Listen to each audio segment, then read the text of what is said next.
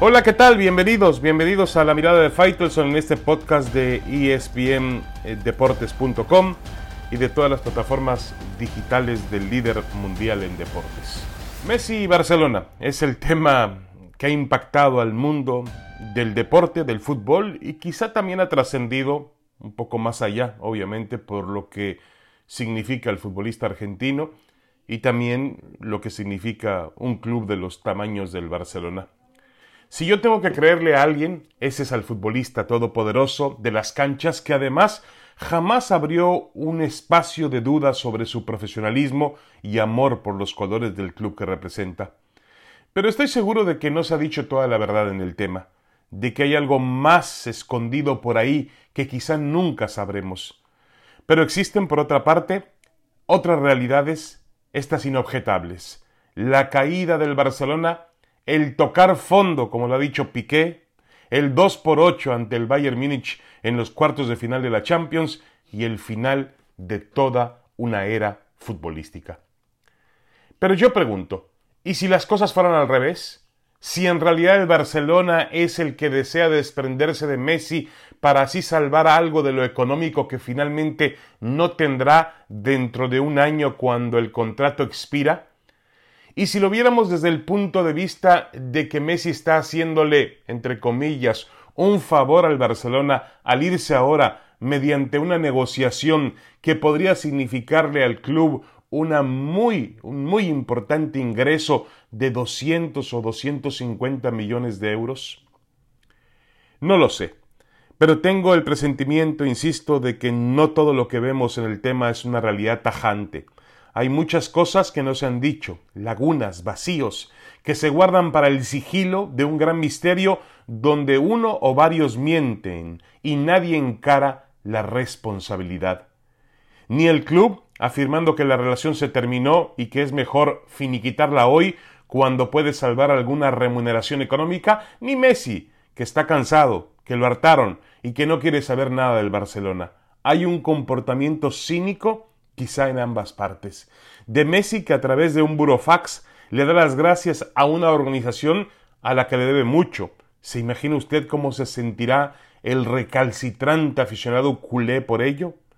Y del Barcelona, que se da el lujo de responder queremos que cumplas tu contrato. Creo que hay una sola situación que no tiene vuelta, que no tiene marcha atrás. Messi no volverá a jugar en el Barcelona. Y está bien, a menos de que seas un aficionado del Barcelona, para el resto da lo mismo, que Messi juegue donde él quiera, siempre y cuando nos queden dos o tres años de su excelsa brillantez como futbolista. Espero también que el jugador y el Barcelona no entren en una disputa de tribunales que lo único que hará es desgastar y estropear una relación de casi 20 años que ha sido maravillosa para ambos, que se ha fincado en títulos, en triunfos, en grandes demostraciones, en identidad, en estilo de juego. Para el club, que creyó, que invirtió y apoyó al jugador, y para el propio futbolista que cimentó la fama del barcelonismo y lo llevó a niveles extraordinarios. Para ninguno de los dos sería justo la forma en que está terminando esta situación. Messi tiene el derecho de irse cuando quiera, de donde quiera, pero no parece la forma. Justo cuando el equipo atraviesa por una desesperada situación deportiva y quizá también por un apurado, un apurado tema económico. Las arcas del Barcelona no están en un gran momento. Y la postura del presidente del equipo, el señor Josep Bartomeu, que ha rayado en lo sinvergüenza, sin vergüenza, ha sido la de estropear poco a poco a un club que alcanzó un nivel extraordinario en la última época. Lo ha hecho a través de decisiones malas, otras absurdas, de jugadores que no han terminado de rendir al club lo que se pagó por ellos. El caso de Griezmann, Dembélé, Arthur que ya se fue, Cutiño que lo prestaron y ahora viene de vuelta, y de entrenadores que llevaron la entidad hasta el grado de la ignominia y la humillación.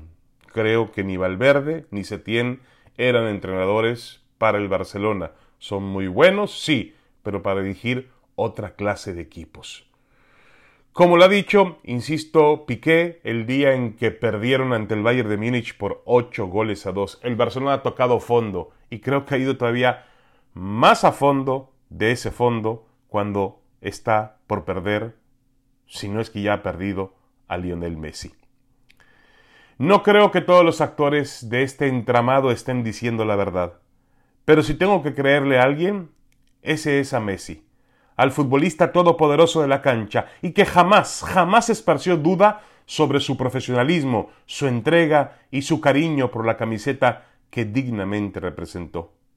Si tengo que creerle a alguien, ese es a Messi. Una pausa y regresamos. Esta es La Mirada de Faitelson, el podcast de espndeportes.com.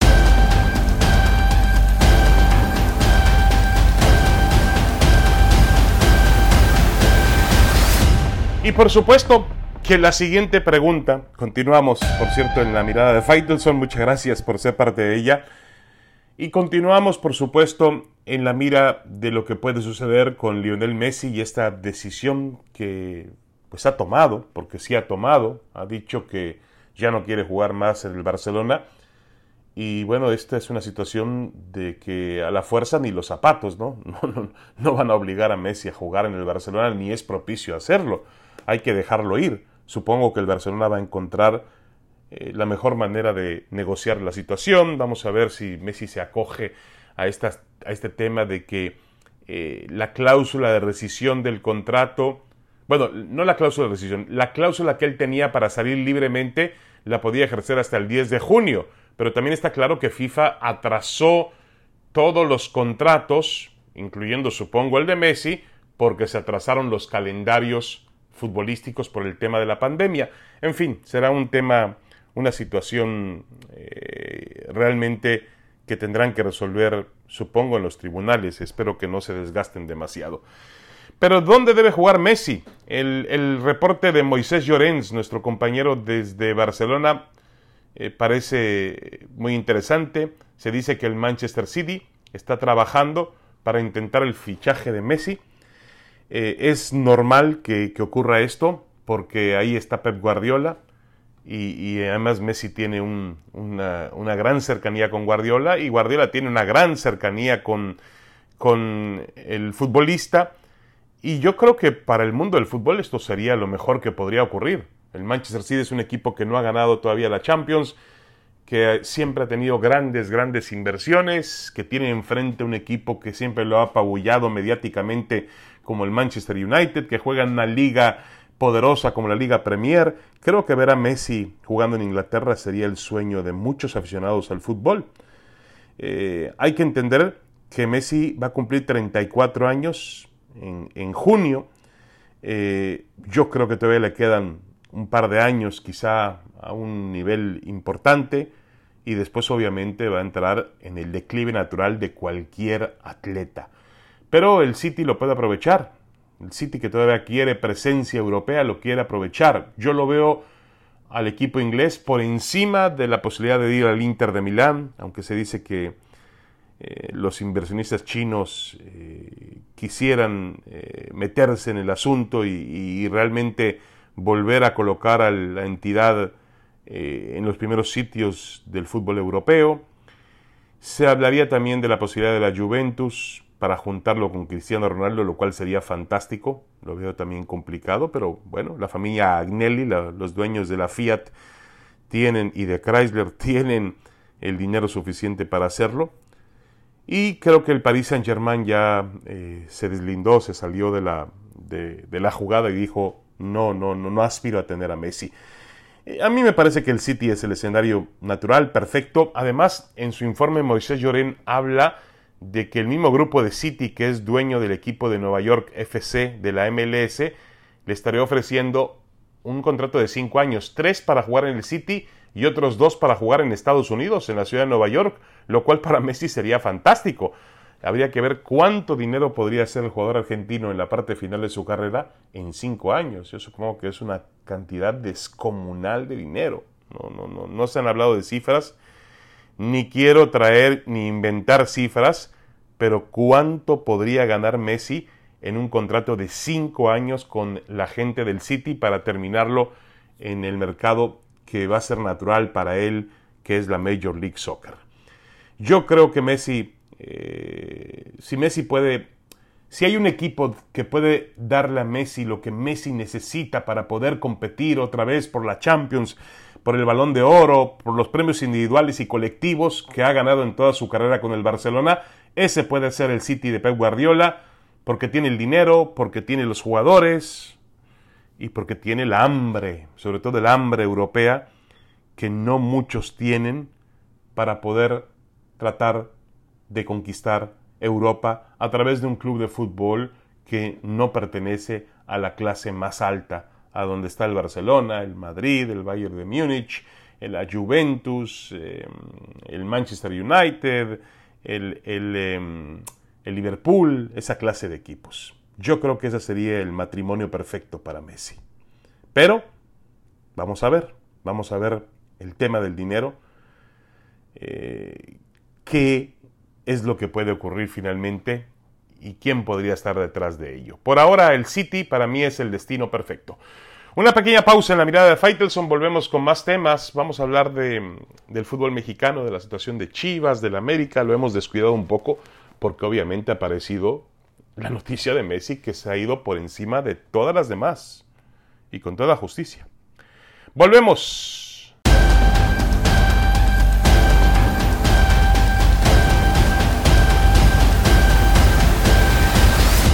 Regresamos a la mirada de Faitelson para platicar del fútbol mexicano.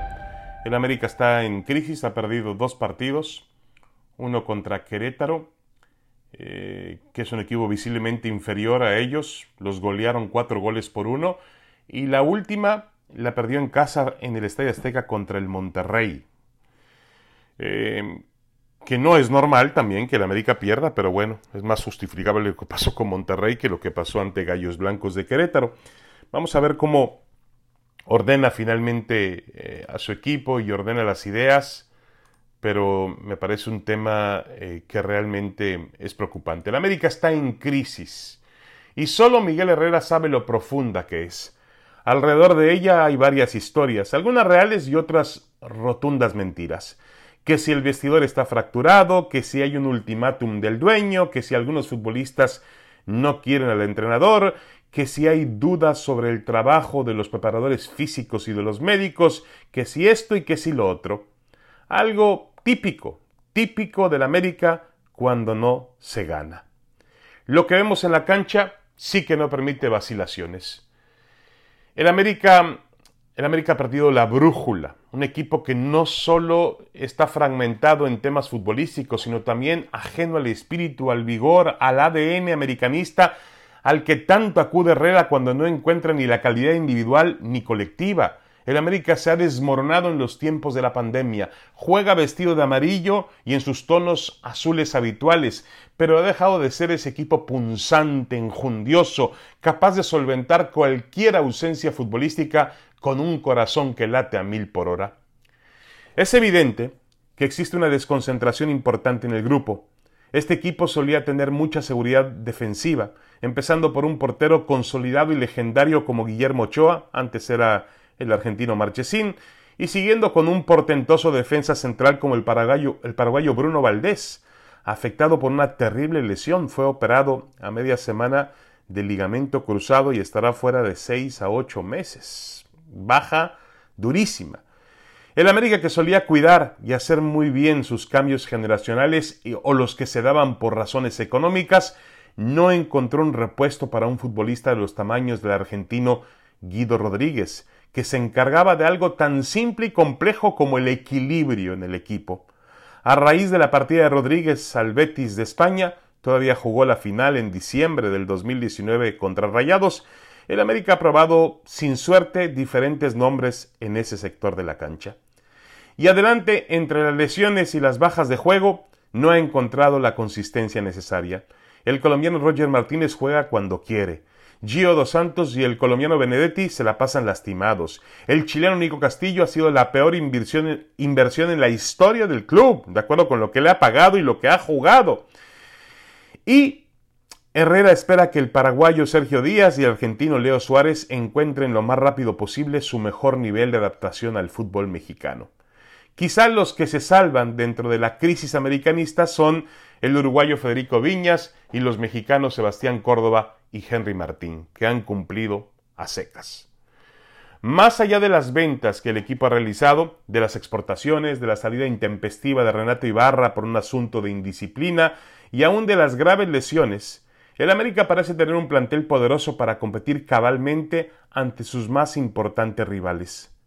La realidad es que vivió de la inconsistencia en esas 10 fechas del clausura 2020 que terminaron siendo anulados y ha tenido una actuación poco convincente desde que volvió el fútbol en medio de la crisis sanitaria, salvo algunos picos en los juegos ante Tijuana y Santos. Los americanistas, sin embargo, pueden dormir tranquilos. El América va a clasificarse a liguilla. En México clasifican casi todos. Pero se trata del club con mayores obligaciones y presiones de todo el fútbol mexicano, juego a juego, semana a semana. El América es examinado por sus más ilustres aficionados y sus más acérrimos detractores. Y con el nivel que muestra hoy, no está para levantar el trofeo, entendiendo que cualquier otro resultado que no sea ese en este equipo de fútbol se traduce a un sonoro fracaso. El América vive en este 2020 de su propia pandemia, una pandemia amarilla que le atormenta y también le amenaza. Y del América pasamos a Chivas, que perdió el fin de semana un gol por cero frente al, Toluca y no contó con la presencia ni de Alexis Vega y Uriel Antuna. Otro, episodio más de los muchos que han existido en este equipo de Chivas con respecto a a la indisciplina. Resulta que se les ocurrió aparecer en un video cantando, aparentemente tomando bebidas alcohólicas en una fiesta, en pleno protocolo, en plena pandemia del fútbol mexicano. Increíble. Increíble. A veces creo que los jugadores de fútbol tienen papas fritas. Sí, papas fritas en la cabeza. Los dos fueron eh, suspendidos, no jugaron el domingo con el equipo, no hicieron el viaje a Toluca y apenas se les concedió el perdón anunciado por Jesús Molina, el capitán del equipo, eh, en el comienzo de esta semana. Tienen que aprender los jugadores de Chivas que son, que primero tienen que ser profesionales, que están representando un equipo de fútbol, no un equipo cualquiera, están representando a uno de los más importantes de todo el fútbol mexicano. Tienen que entenderlo por las buenas o por las malas. Muchas gracias, un abrazo, saludos para todos. Hasta la próxima semana. Esta fue la mirada de Faitelson en el podcast de espndeportes.com. Saludos cordiales.